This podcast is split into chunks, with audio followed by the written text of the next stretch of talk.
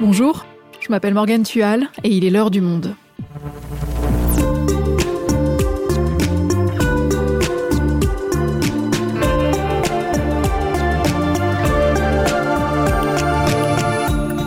On vous aide à faire le tri dans toutes les sorties séries d'avril et elles sont nombreuses. Audrey Fournier et Thomas Sotinel, les spécialistes séries du monde, en ont sélectionné trois. Au menu, salade grecque, la nouvelle promesse de Cédric Clapiche qui, 20 ans après, revisite l'auberge espagnole. On vous parlera aussi d'une autre série française, BRI, qui nous plonge dans le quotidien de jeunes policiers. Et enfin, le grand retour pour une troisième saison de L'Hôpital et ses fantômes, une série remarquée dans les années 90 signée Lars von Trier. Série Les meilleures sorties d'avril, un épisode de Doralie Mensa, réalisation Quentin Tenot. Bonjour Audrey, bonjour Thomas. Bonjour Morgane. Bonjour Morgane. Vous allez nous parler des trois séries que vous avez sélectionnées pour nous ce mois-ci, mais d'abord, on fait un petit tour des actus séries qu'il ne fallait pas manquer ces derniers jours.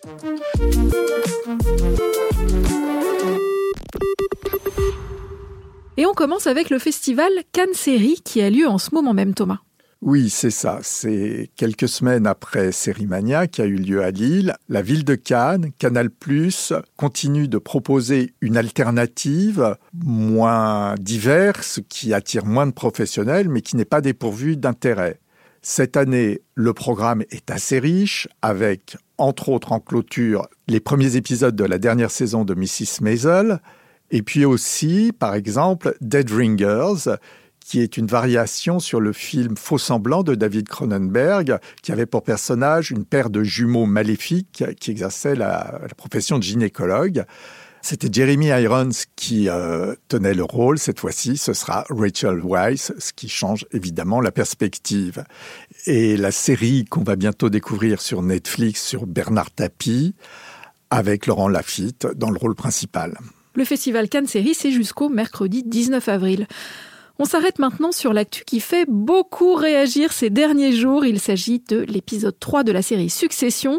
Attention, bouchez-vous les oreilles si vous avez miraculeusement réussi à échapper aux spoilers. Sinon, on t'écoute, Audrey, dis-nous tout. Attention, je m'apprête à lâcher une information importante. À l'épisode 3 de la saison, qui a donc été mis en ligne sur Prime Video lundi, le patriarche Logan Roy meurt brutalement dans son jet privé, visiblement d'une crise cardiaque.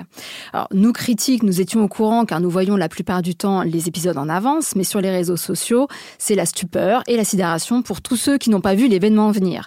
Surtout que cet épisode 3, en tant que tel, je vous le conseille parce que c'est une merveille d'écriture, de réalisation et de jeu d'acteurs.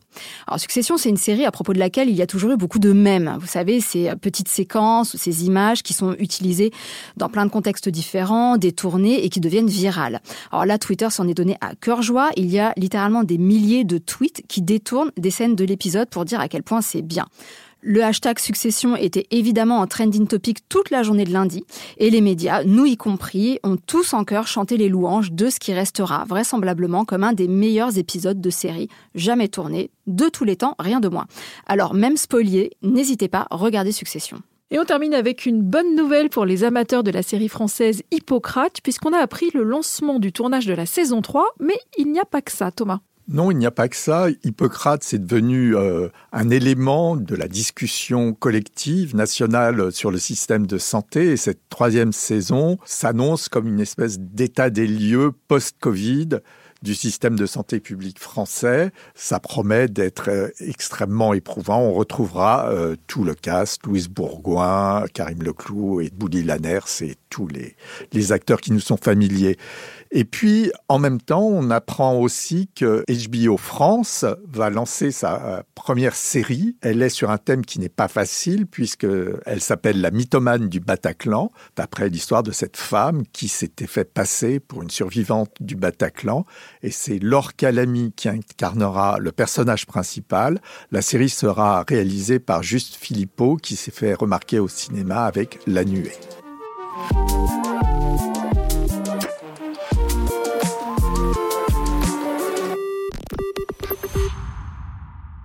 Et maintenant, c'est parti pour votre top 3 des séries d'avril. Et ça n'arrive pas tous les mois. Vous avez sélectionné deux séries françaises cette fois.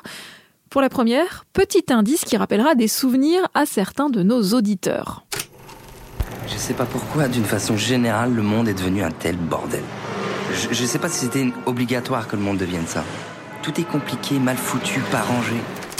Vous l'avez peut-être reconnu, c'est Romain Duris dans le film de Cédric Clapiche, L'Auberge espagnole. C'était en 2002.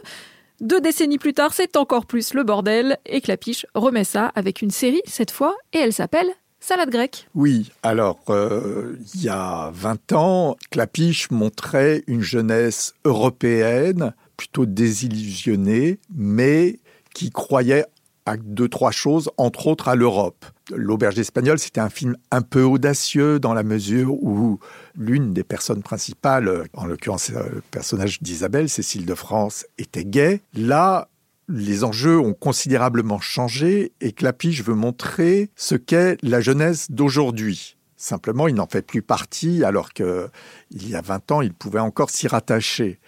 Donc les deux personnages principaux de Salade grecque sont les enfants du couple formé par les Romain Duris et Kelly Riley. L'un est un jeune ambitieux qui monte une start-up, ils ont une vingtaine d'années, un peu plus tous les deux. L'autre est une rebelle euh, très renfermée sur elle-même, qui est partie pour Athènes, en principe pour suivre des études, mais qui en fait vit dans un squat et milite à plein temps dans une association d'aide aux réfugiés. Ce couple forme la thèse et l'antithèse qui euh, divisent la jeunesse aujourd'hui. Alors ça y est, maintenant que t'es parti de chez papa et maman, euh, tu te la pètes en mode plus rien à foutre de la famille. Mais c'est toi qu'on a plus rien à foutre de rien là. Mais non, mais attends, évidemment que j'en ai pas rien à foutre. Euh, moi aussi, je suis comme toi, j'ai pitié d'eux. Je veux dire, la guerre, la misère, tout ce qui leur arrive, quoi. Je veux dire, je, suis pas contre aider tous les migrants. C'est pas des migrants, putain, c'est des réfugiés, Tom. D'accord, mais c'est pas parce que c'est des réfugiés que c'est forcément des gens formidables. Si ça se trouve, ces deux-là, c'est des vrais connards, tu sais pas. Alors, est-ce que c'est un pari réussi? Est-ce que Cédric Clapiche réussit toujours aussi bien à parler de la jeunesse? C'est une série étonnante dans le sens où elle commence très très très piano, c'est-à-dire que le premier épisode est probablement pas le meilleur. La série décolle à partir du moment où eh ben, les personnages prennent un peu leurs aises, où les acteurs s'installent euh, dans leur rôle et ils le font plutôt bien. Et surtout à partir du moment, et c'est pas forcément très flatteur pour Cédric Lapiche, mais tant pis, il va nous pardonner, où la réalisation change. Et c'est vrai que Lola Doyon, qui euh, a fait euh, partie de l'équipe d'écriture, prend un peu les rênes de la réalisation à partir du deuxième épisode. Et là, on sent que la série décolle. Tout à coup, il y a un souffle, il y a quelque chose de beaucoup plus ample qui s'installe. Même si, moi, ce que je regrette, c'est que d'une part, le propos politique soit euh, un peu réduit au minimum, c'est-à-dire que très vite la série euh, se raccroche à une intrigue intrafamiliale qui est un peu plus proche de ce que Clapiche euh, fait. Et de l'autre, on se rend compte vraiment qu'en 25 ans, c'est une jeunesse qui a perdu beaucoup de légèreté. Donc c'est une série qui manque pas mal d'humour, même si elle, y revient un petit peu plus dans sa deuxième moitié, mais c'est une série qui manque de légèreté, bah, un peu comme la jeunesse d'aujourd'hui, qui vit dans un monde qui est beaucoup plus anxiogène. Oui, enfin, un des handicaps de la série, c'est sa volonté de parler de tout. Il y a un personnage de jeune homme trans, il y a un problème d'agression sexuelle et de comment y faire face pour une jeune femme. Ensuite, on revient euh, au couple euh, Romain Duris, Kelly Riley et le problème des adultes et de leur perception de la jeunesse d'aujourd'hui, de la comparaison entre les deux. Et ça me fait penser finalement à une séquence de la série où l'un des personnages, qui s'appelle Pippo, qui est un, un Italien, est censé préparer une salade grecque où il ajoute des tonnes d'ingrédients qui n'ont rien à y faire et ça donne quelque chose qui est parfaitement consommable mais qui manque un peu d'authenticité et de naturel. Salade grecque, c'est disponible dès maintenant sur Amazon Prime. On bascule maintenant dans un tout autre univers, celui de la fiction policière avec BRI. On est au sein d'une jeune équipe de la brigade de recherche et d'intervention de Versailles et ça se veut réaliste. Oui, c'est une série qui est scénarisée et réalisée par Jérémy Guez. Euh, Jérémy Guez, c'est un touche-à-tout qui est à la fois écrivain de polar et en même temps cinéaste. C'est à lui qu'on doit un film qui s'appelle Sons of Philadelphia. C'est une série qui se passe euh, à la BRI de Versailles. On a une grande chef qui est jouée par Emmanuel DeVos. Et au moment où la série euh, commence, le chef de l'unité qu'on va suivre, euh, qui s'appelle Patrick, va passer la main à un homme plus jeune qui s'appelle Saïd. La seule chose qu'on sait sur les deux hommes, c'est qu'ils se sont rencontrés à l'occasion du Bataclan. On découvrira un petit peu plus tard bah, que les dessous de, cette passation de pouvoir sont euh, un petit peu mystérieux. Eric, je te présente Saïd, qui a pris ma place à la mairie. Vous avez parmi les meilleurs éléments de la région parisienne. Faites-vous respecter d'eux, comme Patrick. Le quotidien de euh, la BRI de Versailles, eh bien, ce sont des euh, policiers qui sont pour la plupart assez jeunes. C'est à la fois une unité d'élite et une unité qui travaille dans l'ombre. Donc on suit leur travail qui est essentiellement un travail de filature, de planque et d'arrestation. C'est une série qui est extrêmement documentée. Donc les rôles des, euh, jeunes agents sont joués par toute une pléiade d'acteurs qui sont pas forcément des visages très connus, mais qui ont tous fait pas mal de choses avant. Il y a un personnage de femme qui est interprété par Ophélie Beau, hein, qu'on a vu chez Keshish. Le chef qui passe la main, c'est Bruno Todeschini. Et il y a surtout un personnage très intéressant, euh, un peu de gangster, euh, qui est gitan, qui est interprété par Vincent Elbaz, qui fait une composition très originale, avec un accent très particulier. Euh, c'est un des points forts de la série, à mon avis. T'as pas peur, toi? C'est ce que tu fais, hein? Petite merde. Tu veux pas savoir pourquoi je t'appelle? Mais je sais pourquoi tu m'appelles. Je sais très bien. C'est parce que t'as le tranche. Mais il fallait réfléchir avant. C'est une série qui se présente comme une série purement tournée vers l'action. Mais elle n'est pas non plus dénuée d'un propos politique puisque elle montre quelque chose sans vraiment le souligner, mais on ne peut pas ne pas le voir. C'est que les chasseurs ressemblent aux chassés. C'est-à-dire il y a une proximité euh, d'origine, une proximité d'âge, une proximité physique entre les gangsters et ceux qui les traquent. Alors c'est pas dit comme ça, mais en vrai les personnages sont quasiment tous d'origine arabe ou euh, métisse. Ils euh, viennent de la banlieue, ou pour certains dans la série, ils y habitent encore. Ils fréquentent littéralement les gens qu'ils ont dans le viseur pour les arrêter. Ils sont euh, très jeunes. Ils sont aussi portés par une forme d'adrénaline qu'on peut retrouver euh, des deux côtés de la barrière, du côté de la police et du côté des gangsters. Et ça, je trouve que ce mécanisme d'identification, de qu'est-ce qui fait la différence entre quelqu'un qui va mal tourner et quelqu'un qui va se trouver du côté de la loi, je trouve que ce point de vue donne une couleur à la série qui est assez euh, originale. Et toi Thomas, je crois que la série t'a beaucoup moins plu. Alors, elle ne m'a pas déplu dans la mesure où c'est un divertissement policier. Il y a une feuille de papier à cigarette entre les flics et les truands. Mais surtout, ce qui me gêne, c'est qu'il n'y a personne d'autre que les flics et les truands, que le, le monde dans lequel ils agissent, dans lequel ils se détruisent les uns les autres. Contrairement à une série comme Engrenage où il y avait une interaction entre euh, non seulement euh, les policiers, la société, mais aussi le système judiciaire. Là, les, les magistrats n'existent pas. Et en plus, le mystère qui existe un peu au début se dissipe assez rapidement pour laisser place à un affrontement de plus en plus euh, spectaculaire. Donc il y a quelque chose qui me gêne dans cette volonté de spectacle déguisé euh, en document sur la société. Et pour regarder BRI, il faudra encore patienter un peu jusqu'à la fin du mois. La diffusion débute le 24 avril sur Canal+. Troisième et dernière série que vous avez sélectionnée ce mois-ci, elle est signée une fois encore d'un cinéaste, et pas n'importe lequel, le danois Lars von Trier. Et c'est un grand retour, celui d'une série qu'il avait signée dans les années 90, L'hôpital et ses fantômes. Il y avait eu deux saisons, et 25 ans plus tard, il sort la troisième. Pour ceux qui étaient passés à côté à l'époque, et j'avoue, j'en fais partie, Audrey, peux-tu nous dire à quoi elle ressemblait cette série? C'est une série assez expérimentale qui se passe à l'hôpital royal du Danemark. Et c'est pour ça que le titre en danois et en anglais, en anglais c'est The Kingdom, fait référence au royaume par métonymie avec le nom de l'hôpital, donc l'hôpital royal du Danemark, qui est un des hôpitaux les plus importants du pays. Sauf que cet hôpital, eh bien, il est construit sur des marécages où euh, auparavant, ça, ça nous expliquait dans un très beau euh, prologue, on venait laver du linge et euh, le brouillard emplissait le ciel. C'était un endroit un petit peu fantomatique, propice à la manifestation de phénomènes paranormaux. Donc qui expliquerait euh, tous les dérèglements qu'on peut observer euh, dans cet hôpital, qui touche euh, les médecins, les patients, et qui fait que cet hôpital ressemble un petit peu à un asile, un asile de fous. C'est une série, en tout cas, qui a eu pas mal d'importance, qui est régulièrement citée par les scénaristes ou par les réalisateurs comme comme une grande inspiration. C'est une série qui fait aussi un petit peu écho à Twin Peaks, hein, qui est sortie quelques années avant, en 1991. Et là, le fait que la série revienne pour une troisième saison, 25 ans après après ses débuts et alors que Lars von Trier est souffrant, euh, c'est un événement assez important. Et d'ailleurs, Canal Plus ressort les deux premières saisons au même moment. Est-ce que ce retour est à la hauteur des deux saisons précédentes? Et d'ailleurs, est-ce qu'il faut absolument les avoir vues pour se lancer dans cette nouvelle saison?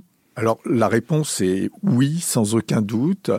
Les deux premières saisons ont plutôt bien vieilli finalement. Comme c'est Lars von Trier, c'est beaucoup plus qu'une simple comédie, et c'est une comédie. On rit vraiment très souvent. Il y a cette dimension mystique, celle d'Antéchrist, de, par exemple, ce film de Lars von Trier, qui existe et qui est terrifiante parce que Lars von Trier est un pessimiste absolu et ce pessimisme, il va euh, connaître son apothéose dans la troisième saison. Alors cette troisième saison, elle reprend tous les rituels des deux premières saisons, c'est-à-dire ce prologue dans les marécages, ce générique euh, burlesque.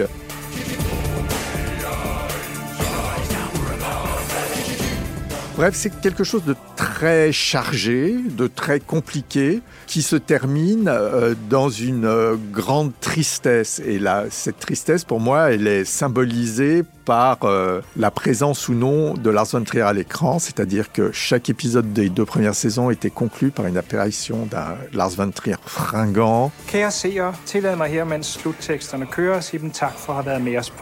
Qui se moquait un peu de ce qu'il venait de montrer. Et cette fois-ci, on entend une voix qui sort de derrière un rideau rouge. Lars von Trier a annoncé récemment qu'il était atteint d'un Parkinson et manifestement il ne veut plus se montrer en public. Moi j'aime la série quand elle est poétique, c'est-à-dire que quand elle me rappelle le Lars von Trier de Mélancolia. Il y a une très belle idée dans cette saison qui est l'idée d'un corps humain entier qui habiterait euh, l'hôpital et dont on découvrirait certaines parties en ouvrant des portes. C'est très beau, c'est très joli visuellement. Néanmoins, formellement, je trouve que cette saison 3, elle ressemble beaucoup aux deux précédentes et en ce sens, elle me semble un tout petit peu datée dans ce qu'elle essaye de faire. Ce qui est probablement le plus intéressant, c'est le dialogue entre les trois saisons. Donc je pense que cette euh, ultime saison, elle est vraiment réservée à ceux qui aiment Lars von Trier, qui ont aimé les deux premiers volets. Ou alors j'encouragerais carrément euh, tous ceux qui s'y intéressent à découvrir les trois et à le faire dans l'ordre et à le faire maintenant. L'hôpital et ses fantômes, la saison 3 s'appelle Exodus, elle est disponible en intégralité sur Canal+, avec les deux premières.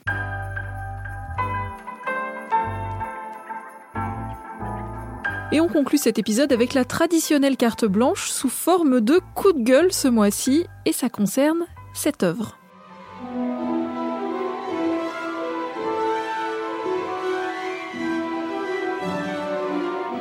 Vous l'avez reconnu, bien sûr, il s'agit d'Harry Potter. Quel est le problème avec Harry Potter, Audrey? Eh bien, le problème, c'est qu'on en a marre, Potter. C'était une information donnée par Bloomberg le 4 avril et elle a été confirmée jeudi par Warner.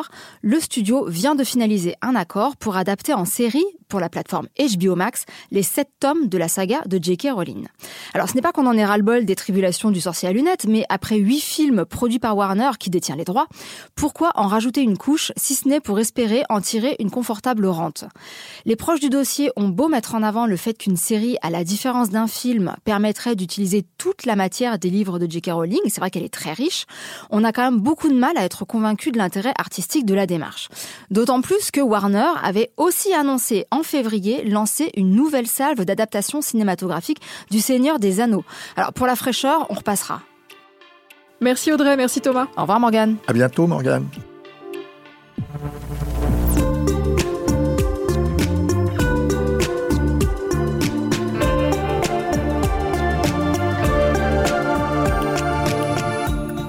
Retrouve tous les deux le mois prochain pour une nouvelle sélection de séries et en attendant, on peut lire toutes vos recommandations et critiques de séries sur notre site lemonde.fr, il suffit de s'abonner. C'est la fin de l'heure du monde, le podcast quotidien d'actualité proposé par le journal Le Monde et Spotify. Pour ne rater aucun épisode, vous pouvez vous abonner gratuitement au podcast sur Spotify ou nous retrouver chaque jour sur le site et l'application lemonde.fr. Si vous avez des remarques, des suggestions, des critiques, n'hésitez pas à nous envoyer un email à l'heure du monde L'heure du monde est publiée tous les matins, du lundi au vendredi. On se retrouve donc très vite. À bientôt!